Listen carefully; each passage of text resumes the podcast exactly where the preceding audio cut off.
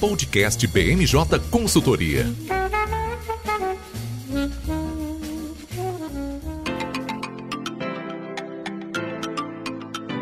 Olá a todos, eu sou Érico Koyama, consultor em análise política aqui da BMJ e essa é mais uma edição do podcast da BMJ. Nessa edição, vamos falar sobre os trabalhos da equipe de transição do governo eleito e da minuta da PEC apresentada ao Congresso para abrir espaço para o cumprimento de promessas de campanha do presidente Lula. Também iremos abordar as eleições legislativas nos Estados Unidos, as midterms, e a volta de um velho conhecido ao cenário político norte-americano. Participam dessa edição Bruna Risolo, consultora de comércio internacional e economia aqui da BMJ. Tudo bem, Bruna? Tudo bom, Érico? Um prazer estar aqui com vocês. E também a Marcela Pellegrini, consultora de legislativo da BMJ, que daqui a pouco vai poder pedir música aqui no podcast da BMJ. Como vai, Marcela? Oi, Érico. Oi, pessoal. É um prazer estar aqui de novo com vocês para comentar sobre essa PEC tão aguardada.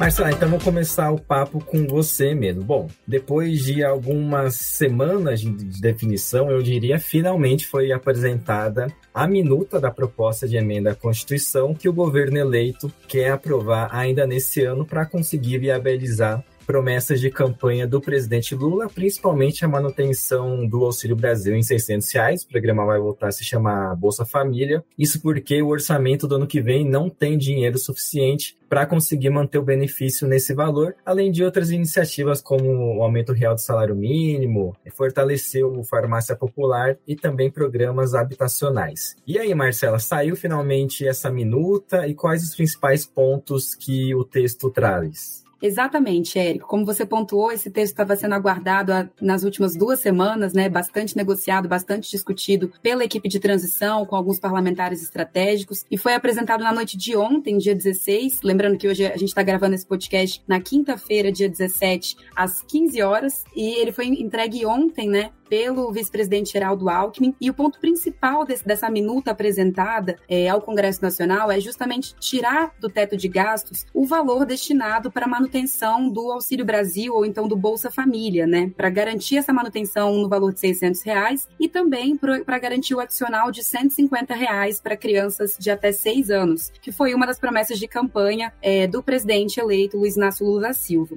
Outros dois pontos que são muito importantes, que foram estão previstos né, nessa minuta dessa PEC, é, é a possibilidade de também manter de fora do teto de gastos as doações destinadas a projetos socioambientais e também é, as despesas de universidades federais, né, que são financiadas com receitas próprias. E só lembrando que essa PEC, ela foi a minuta dessa PEC, né, no caso, ela foi apresentada no mesmo dia em que o presidente Lula discursou na COP 27. E lá na COP ele trouxe é, preocupações em relação à política ambiental e é, a, a previsão dessa, dessas despesas fora do teto de gastos na, na minuta da PEC é mais um indicativo de que esse, essa nova equipe do governo pretende manter como uma das propostas, das pautas prioritárias, é, a questão ambiental para o próximo ano, né? Para os próximos quatro anos, na verdade. É, Marcela, foi muito simbólico que esse dispositivo que trata de incentivos para projetos ambientais tenha sido apresentado horas depois desse discurso que você citou do presidente eleito na COP, que, assim como esperado, fez um discurso bem voltado para a plateia que está no evento lá no, no Egito. Falou que pretende recolocar o Brasil no protagonismo de ações ambientais e também fez críticas veladas, não tão veladas assim,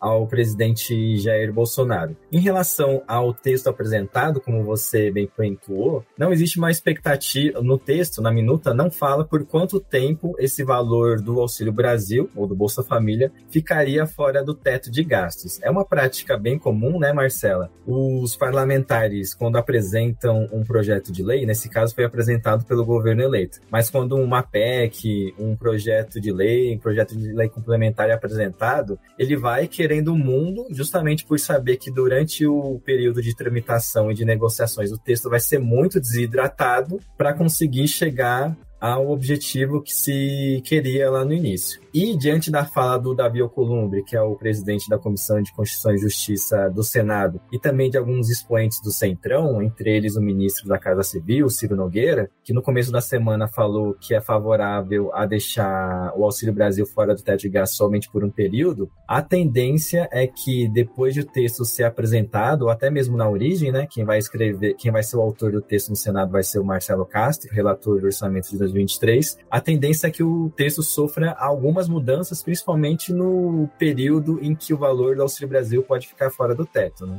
Exatamente, Érico. Foi enviado pelo, pela equipe de transição o texto com uma certa gordura, né? Justamente para que seja possível que eles viabilizem uma construção de um acordo para que, de fato, o texto venha a ser apresentado é, em formato de PEC, né? Porque, como a gente falou, foi enviada uma minuta. Essa minuta ainda não é o texto da PEC em si. Muito há de ser discutido, né? Principalmente nos bastidores, como foi indicado pelo próprio presidente da Comissão de Constituição e Justiça no Senado, o senador Davi Alcolumbre. Então, essas discussões, elas devem é, se intensificar nas, nos próximos dias para que eles venham é, a coletar as assinaturas necessárias para que essa PEC seja, de fato, apresentada no Senado Federal, né? Lembrando que eles precisam de 27 assinaturas e o senador Marcelo Castro, que é o relator geral do orçamento, ele já indicou na noite de ontem que deve ser o primeiro signatário dessa proposta. Então, eles justamente vão negociar e construir um, um texto que seja é, recebido e que tenha mais consenso entre os parlamentares, justamente porque o prazo que eles, que eles pretendem aprovar essa proposta ele é curto. E a, a, a ideia é que esse texto tenha consenso justamente para que não encontre tantos os obstáculos durante o processo de tramitação e para que a proposta seja de fato é, aprovada nas duas casas antes da votação do orçamento. E como o Érico pontuou, né, inicialmente, essa, essa minuta ela veio sem a especificação dos recursos em si, de quanto exatamente eles iriam destinar e tudo mais ela veio com diretrizes um pouco mais amplas, né? Justamente porque é uma alteração diretamente na Constituição.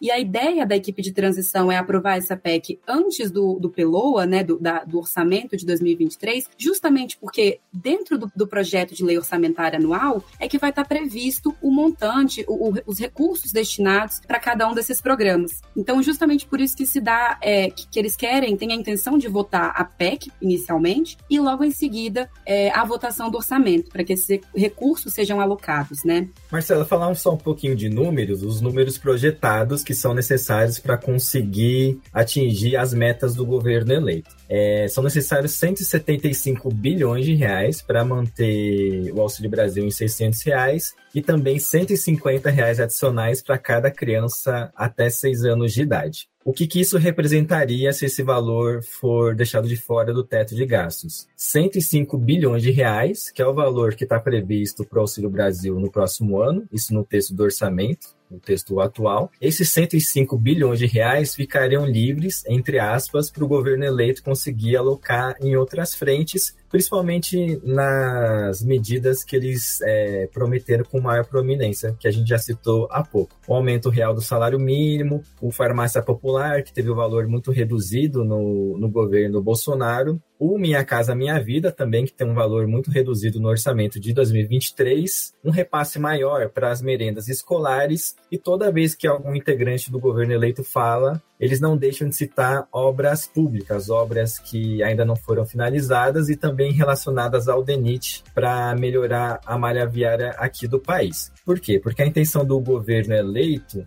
é ter uma postura um pouco mais intervencionista, fomentar obras públicas para gerar emprego e movimentar a economia, uma vez que a busca pela ocupação da população, na visão do governo eleito, ajuda a população de, de, de baixa renda. Os outros dispositivos da PEC é, são os seguintes, como a Marcela falou permitir que as doações, principalmente de organizações internacionais, para projetos ambientais e universidades, sejam repassadas diretas para os projetos e para as universidades, porque nos moldes de hoje, esses recursos entram para a União e se tiver dívida para pagar, vai para o pagamento de dívidas, porque tem uma limitação de investimentos de acordo com a inflação do ano anterior. O terceiro dispositivo é um pouco mais complexo, é um pouco mais contábil, vou só citar aqui todo ano o governo tem uma previsão de receitas recorrentes, que são receitas vindas de pagamentos de impostos e tributos. E também a entrada de receitas extraordinárias, que não estavam planejadas e que vêm de outras fontes. Um exemplo disso é a venda de ativos da União. Como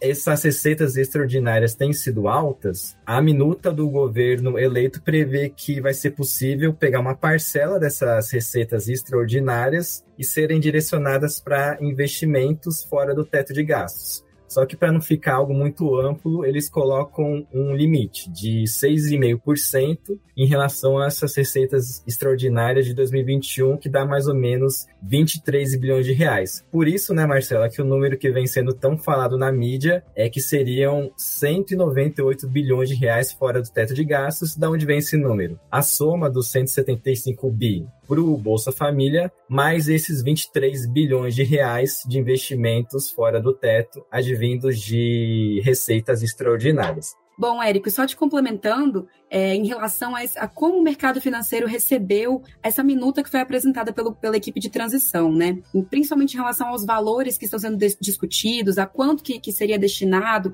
para garantir esses benefícios. E um, um ponto muito sensível é, que está sendo discutido atualmente pelo mercado e pelos parlamentares é por quanto tempo que o valor destinado para garantir a manutenção de 600 reais do Bolsa Família ou do Auxílio Brasil ficaria fora do teto de gastos, né? Porque veio a sugestão da equipe de transição justamente justamente por um tempo indeterminado. Esse tempo de que, que o Auxílio Brasil ficaria fora do teto de gastos não foi, não tem uma previsão ainda é, bem definida. E isso não foi tão bem recebido assim pelo mercado financeiro. Então agora a discussão que começa a ser travada, principalmente dentro do Congresso Nacional, né, e começando a perceber um pouco dos impactos que isso pode gerar, é justamente se essa previsão ficaria fora do teto de gastos por quatro anos ou então apenas em 2023. E aí esse é mais um dos pontos que estão sendo debatidos até para buscar um consenso internamente dentro do Congresso Nacional, né, para viabilizar a aprovação dessa proposta. Bom, e tudo leva a crer que o início da tramitação vai ser no Senado, tendo como autor o Marcelo Castro, relator do orçamento de 2023, para depois o texto ir para a Câmara e pegar carona numa proposta de emenda à Constituição que já está em tramitação, já está em estágio avançado e que tem dispositivos, inclusive, inclusive bem semelhantes a um dos propostos nessa minuta da PEC, que é deixado de fora do teto de gastos recursos direcionados à educação a universidades federais. Marcelo, eu queria te ouvir um pouco sobre o processo de tramitação da PEC. Começa no Senado para depois pegar carona nessa PEC na Câmara dos Deputados. Qual que vai ser o procedimento a partir de agora? Então, Érico, como a gente comentou no início do episódio, né, a equipe de transição ela quer aprovar essa PEC num tempo um pouco apertado, né? A expectativa é de que eles aprovem, que a, PEC seja promulgada de fato até o dia 16 ou 17 de dezembro, para que dê tempo deles votarem logo em seguida o projeto de lei orçamentária, né, a, a LOA de 2023. Então, como a gente falou, né, o senador Marcelo Castro, que é o relator geral do orçamento, ele vai ser o primeiro signatário, né? Ele vai, é, de fato, ficar responsável por essa coleta de assinaturas e apresentar apresentar a proposta no Senado e a proposta ela começa, né, pela Comissão de Constituição e Justiça lá no Senado e o senador Davi Alcolumbre, que é o presidente da comissão, já fez algumas indicações de que a proposta, da forma como foi enviada nessa né, minuta, deve encontrar algumas resistências no âmbito da comissão. Então, eles vão trabalhar, primeiramente, na Comissão de Constituição e Justiça, para que seja feito um texto que tenha mais consenso, e depois essa proposta vai seguir para o plenário do Senado Federal, para que em seguida seja analisada na Câmara dos Deputados. E como você bem pontuou, né, uma estratégia para dar, para garantir a celeridade da, na tramitação dessa proposta, é que essa PEC da transição, ao chegar na Câmara, Câmara seja pensada a essa PEC 24, que já está tramitando há mais tempo. E justamente pelo fato de a pensar a PEC da transição à PEC 24, isso vai viabilizar que essa proposta seja, seja votada diretamente em plenário, dispensando aquela fase ali das comissões que atrasaria um pouco mais é, a tramitação e a análise pelos deputados, né? E lembrando, uma coisa muito importante é que, por se tratar de uma proposta de emenda à Constituição, né, ela tem um processo de aprovação um pouco mais dificultoso. Ela precisa contar com 49 votos no Senado e 308 votos na Câmara, em dois turnos de, de votação em cada uma das casas, né? Então, a gente espera aí que os acordos, principalmente nos bastidores, eles sejam bem costurados, para que, de fato, eles consigam viabilizar a aprovação dessa proposta até meados ali de dezembro. Agora, os nomes de alguns protagonistas durante o processo de tramitação ainda não foram definidos ou ao menos não foram divulgados. Quem? Os relatores da PEC na CCJ do Senado e também no plenário, não foi divulgado. Na Câmara dos Deputados, essa PEC 24 que a Marcela citou tem como relatora a deputada Tabata Amaral, que é muito ligada a pautas ligadas, relacionadas à educação. E o que chamou atenção antes da apresentação da PEC, por isso que levou até um tempo, foi que o presidente eleito Lula se preocupou muito em apresentar um texto sem surpresas para a classe política, principalmente o Centrão. Na última semana, o presidente Lula esteve aqui em Brasília para uma série de reuniões com os presidentes dos poderes, os ministros do STF, presidente da, da Câmara Arthur Lira e o do Senado Rodrigo Pacheco. Essa reunião, segundo o próprio presidente Lula, foi para estabelecer uma normalidade, sei lá, uma paz institucional, mas também já para fazer algumas posturas políticas relacionadas à PEC da transição. E ele saiu dos encontros com uma boa impressão, dizendo que tanto Lira como Pacheco se mostraram abertos à aprovação dessa PEC. Ontem também o vice-eleito, Geraldo Alckmin, fez questão de levar pessoalmente o texto para os representantes do Pacheco. O Pacheco não está aqui em Brasília porque está participando da COP lá no Egito. E depois foi pessoalmente, e os gestos contam muito em política, depois ele foi pessoalmente levar o texto para o presidente da Câmara, o, o Arthur Lira. E pegando um gancho nessa busca do governo eleito de ter uma relação amistosa com o legislativo, uma informação quente dessa quinta-feira é que o Conselho Político, que faz parte da equipe de transição, esse conselho é composto por partidos que apoiaram a candidatura do Lula e depois que se juntaram à base do governo eleito, entre eles MDB e PSD, eles deram como sugestão que cada grupo técnico que faz parte da transição, ao todo são 31 grupos técnicos, elaborem um relatório com os projetos prioritários nos 100 primeiros dias de governo. A função principal desses grupos técnicos é juntar dados, pegar informações para saber em que pé estão as pastas do governo para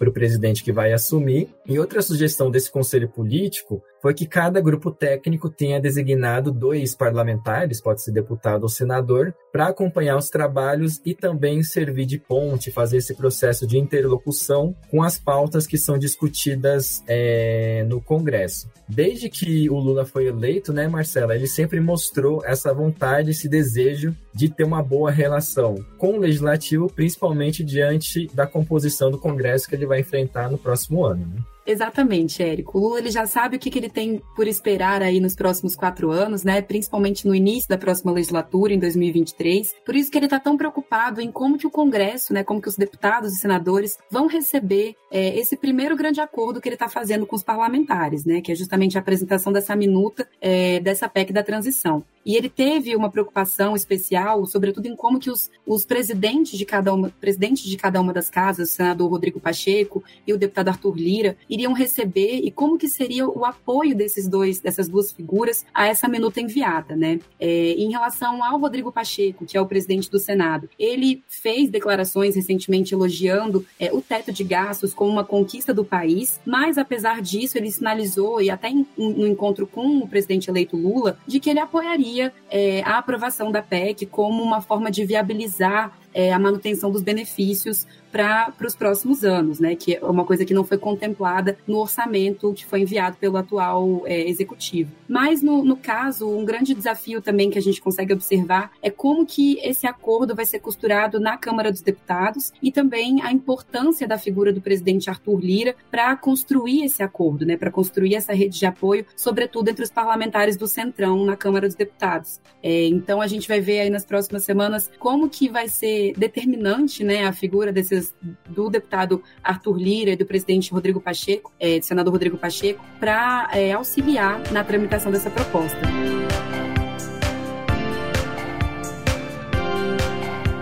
A gente também tem um cenário político bem movimentado nos Estados Unidos, onde foram realizadas as eleições de meio de mandato, chamadas midterms, porque lá é um pouquinho diferente aqui no Brasil. Em outubro, a gente teve aqui no Brasil eleições em âmbito federal e estadual, a gente escolheu presidente, governadores, deputados estaduais, federais e também senadores, tudo junto. Mas lá nos Estados Unidos é um pouco diferente. As eleições ocorrem a cada dois anos, mas de forma escalonada. Primeiro, eles escolhem é, o presidente e dois anos depois o legislativo é renovado, assim como os governos de alguns estados. Eu vou chamar a Bruna Risolo para explicar um pouquinho como que funcionam as eleições lá nos Estados Unidos e também qual o quadro legislativo que a gente vai ter nos Estados Unidos depois dessas eleições. Perfeito, Érico. De fato, a gente tem essa diferença, né, entre as eleições aqui no Brasil e lá nos Estados Unidos. Enquanto aqui no Brasil a gente tem apenas uma eleição a cada quatro anos, que a gente vai,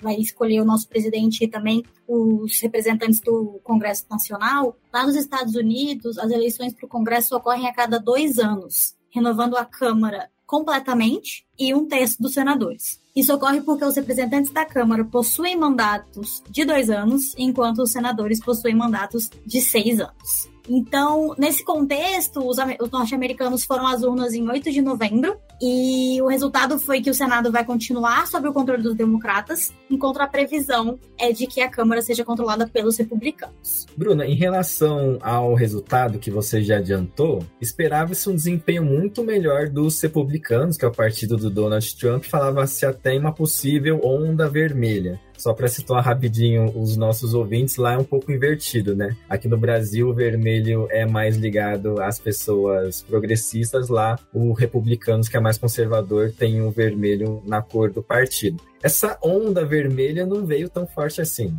Com certeza, Érico. Essa foi a principal surpresa do resultado, né? A expectativa era de que os republicanos obtivessem maiorias, maioria tanto na Câmara como no Senado, e não foi isso que a gente observou a gente observou a manutenção do controle pelos democratas no Senado. Essa onda vermelha era esperada com base nos resultados das pesquisas que vinham sendo divulgados, o que, indi que indicavam a vitória do Partido Conservador. E também, dada a baixa popularidade do governo Biden, né? A gente tem uma situação econômica um pouco é, desafiadora nos Estados Unidos, com uma previsão de recessão para o país para o ano que vem e também uma inflação é, na casa dos 7%.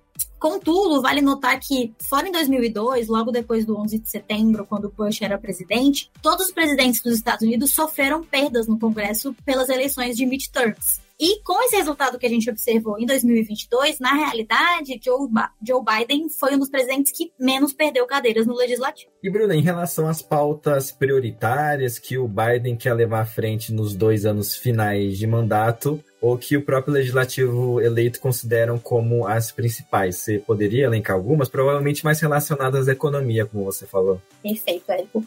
É, mesmo com essa maioria inesperada no Senado dos Democratas, né, a vitória dos conservadores na Câmara devem travar algumas pautas sensíveis para o Biden, como agenda sustentável e projetos de descriminalização do aborto e controle de posse de armas. Aqui vale a gente mencionar uma consulta pública que, inclusive, está aberta nos Estados Unidos até dia 2 de dezembro, sobre uma possível restrição à importação de commodities associadas ao desmatamento e à degradação florestal. Esse tema ele é de super relevância para o Biden, o tema ambiental, e é, a ideia da proposta é apresentar uma legislação similar com aquela que a gente tem em discussão hoje na União Europeia, visando reduzir, então, a participação dos Estados Unidos no desmatamento global. Tendo em vista que a proposta precisa de aprovação do Congresso, a expectativa então é que seja um pouco mais morosa a aprovação desse item. Já do ponto de vista mais econômico, a gente tem que a manutenção dessa polarização política pode frear iniciativas do executivo em relação ao aumento de gastos. Então, os republicanos tendem a barrar os gastos, a elevação dos gastos do governo, limitando a capacidade de investimentos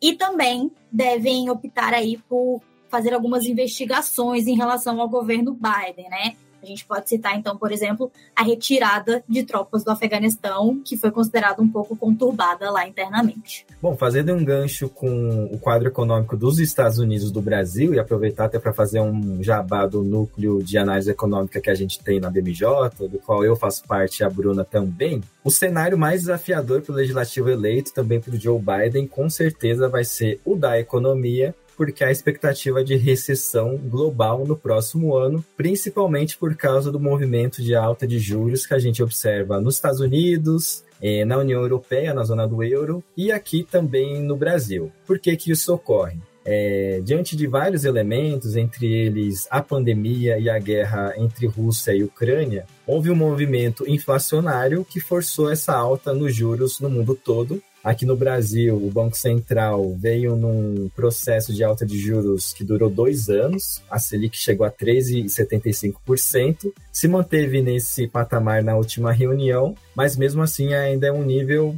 muito alto. E até juntando com o que a Marcela falou, os analistas de mercado, os agentes de mercado financeiro, diante dessa perspectiva de abertura maior de gastos fiscais para conseguir contemplar as promessas do atual governo, existe uma expectativa de que aqui no Brasil a taxa básica de juros volte a subir no próximo ano, mas isso a gente ainda tem que aguardar. É bom lembrar que na última semana foi divulgada a inflação oficial do mês de outubro, IPCA, que voltou a ter um dado positivo depois de dois meses de deflação. E os combustíveis que tiveram preços reduzidos graças a ações do governo corrente aqui no Brasil devem voltar a subir por ajuste aos preços do petróleo no mercado internacional. Então, tanto aqui no Brasil como nos Estados Unidos, existe um desafio muito grande para lidar na seara econômica. Mas mesmo com tantos problemas assim, existem algumas figuras, uma figura especificamente lá na política americana que voltou à cena nessa semana, quer voltar a ser presidente dos Estados Unidos. É isso, Bruno?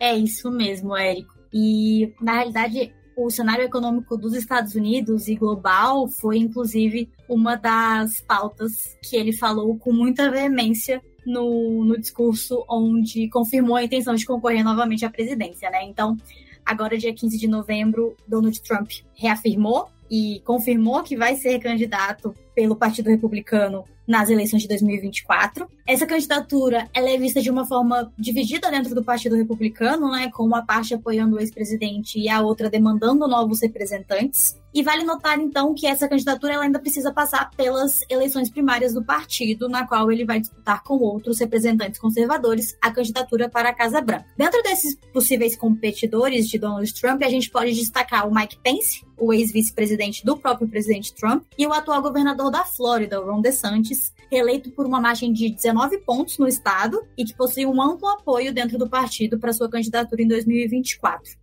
Além disso, a gente teve nas disputas de midterms agora diversos candidatos apoiados pessoalmente por Trump que perderam, o que pode eventualmente enfraquecer o apoio institucional dentro do Partido Republicano ao ex-presidente. Ainda assim, a gente precisa lembrar que em 2016 ele venceu as primárias e venceu as eleições, mesmo sendo rechaçado por grande parte da elite política do partido. Então, é muito importante se atentar aos próximos passos e como vai evoluir a atração de membros do seu partido e seus apoiadores. Por fim, a gente também tem que considerar as investigações criminais pelas quais o ex-presidente passa hoje, né? Dado o episódio de invasão do Capitólio em 6 de janeiro. Ademais, a gente tem também as investigações sobre uma possível interferência nas eleições da Geórgia e acusações de fraude civil em seu conglomerado em Nova York. Esses processos eles podem influenciar de maneira negativa a candidatura do ex-presidente, mas ao mesmo tempo eles podem ser utilizados como uma narrativa de perseguição política por Trump. Então, é um tema bem delicado que precisa ser mantido no radar. E só para finalizar, Bruna, do lado dos democratas, tem uma perspectiva? O Biden deve tentar reeleição ou por enquanto isso está um cenário em aberto? Olha, Érico, pelo que tudo indica, o Biden vai sim tentar a reeleição. Inclusive, esse resultado que a gente teve de uma perda não tão grande quanto esperada nas midterms reforça esse essa vontade do Biden, né? Mostra que os democratas ainda possuem uma força, apesar dessa baixa popularidade que o presidente tem. Então, hoje a expectativa é que sim, o Biden vai concorrer à reeleição em 2024. Então com essas informações eu encerro essa edição do podcast da BMJ. Agradeço demais a presença da Marcela Pellegrini, consultora de legislativa aqui da BMJ, e também da Bruna Risolo, consultora em comércio internacional e de economia da BMJ. Eu agradeço a vocês que acompanharam o podcast até aqui e até uma próxima. Podcast BMJ Consultoria. Não deixe de acompanhar a BMJ em nosso site www.bmj.com.br e em nossas redes sociais.